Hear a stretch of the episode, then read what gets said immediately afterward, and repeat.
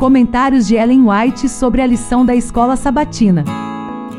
Um feliz e abençoado sábado para você.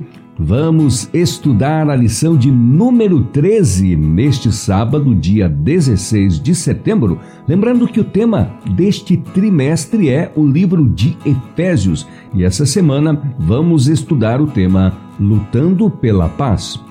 Quando os servos de Cristo tomam o escudo da fé como sua defesa e a espada do Espírito para combater, há perigo no acampamento do adversário e deve ser feita alguma coisa. A perseguição e a injúria apenas esperam que os que se acham dotados de poder do alto a chame à ação.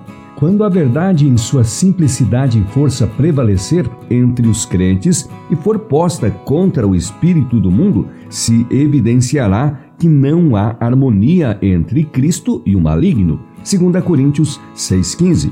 Os discípulos de Cristo devem ser exemplos vivos da vida e espírito de seu Senhor. Toda a Escritura é inspirada por Deus e útil para o ensino, para a repreensão, para a correção, para a educação na justiça, a fim de que o homem de Deus seja perfeito e perfeitamente habilitado para toda boa obra. 2 Timóteo 16, verso 16. Deus proveu meios suficientes para o êxito na luta contra o mal que há no mundo. A Bíblia é a armadura com que podemos nos equipar para a luta. Devemos estar cingidos com a verdade. Nossa couraça deve ser de justiça. Na mão, devemos ter o escudo da fé e na cabeça o capacete da salvação.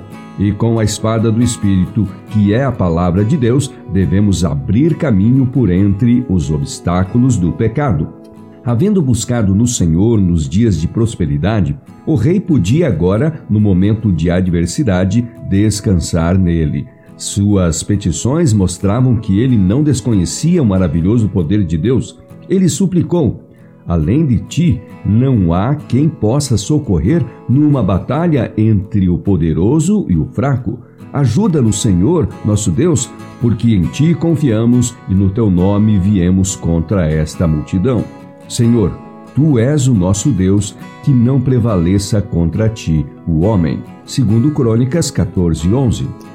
Todo cristão que crê pode muito bem fazer a mesma oração de Asa. Estamos lutando numa guerra não contra o sangue e a carne, mas contra os principados e as potestades, contra as forças espirituais do mal nas regiões celestiais. Efésios 6:12.